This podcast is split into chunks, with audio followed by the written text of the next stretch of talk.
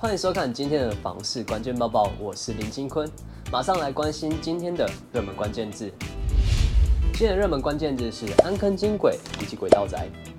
新北市近年来积极推动交通建设，三环六线之一的安坑金轨近期已完工，将择机通车。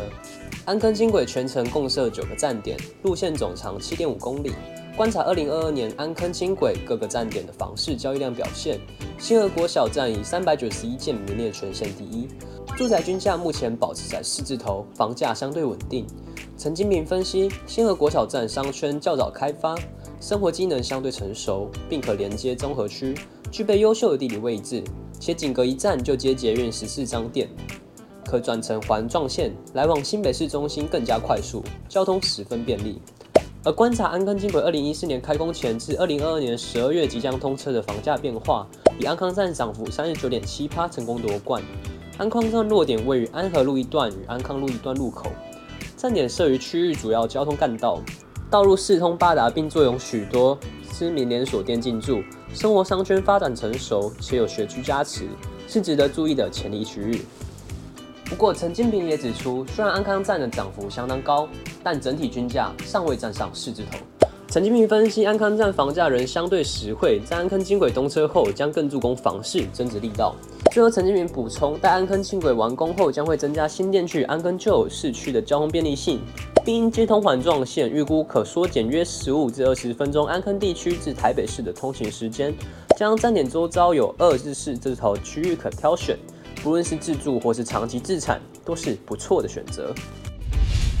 接着我们来看到今天的精选新闻：韩国桥村炸鸡将要来台湾开店喽！台湾终于也能吃到桥村了。韩国正宗第一名韩式炸鸡品牌桥村炸鸡，自从1991年开业至今广受好评，为全球市占率最高的韩式炸鸡连锁品牌。台湾桥村炸鸡首店预计将于台北开幕，时间大概在2023年第三季。再看到泸州空屋率才五趴，房价却减七字头的消息，那我们来一起看看吧。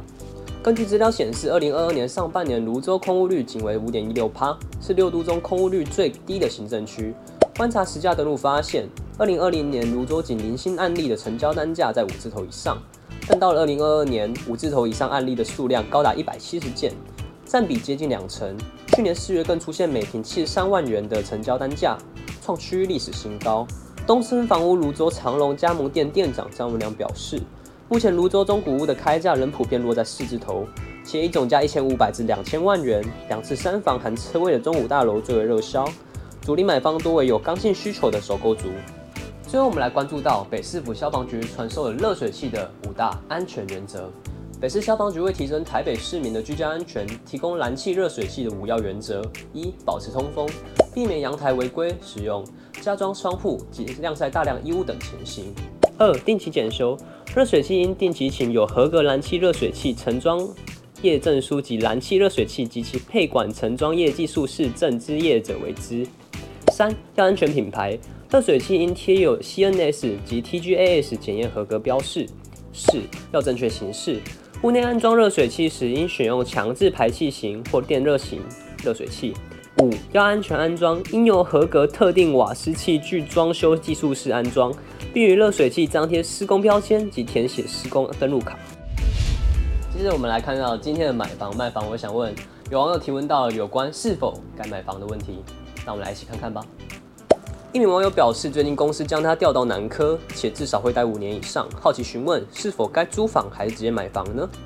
贴文曝光后，有人回应：如果区域挑得好，未来可能还有增值空间，会建议直接买房，以后不住也可以租给在南科工作的人。不过，有人提醒，南科最大问题在于会随着建厂人飞鸟散，空租会容易攀升。以上是今天报报所有影片内容。如果你喜欢今天影片，请别忘按赞、分享并开启小铃铛哦。我们下次见，拜拜。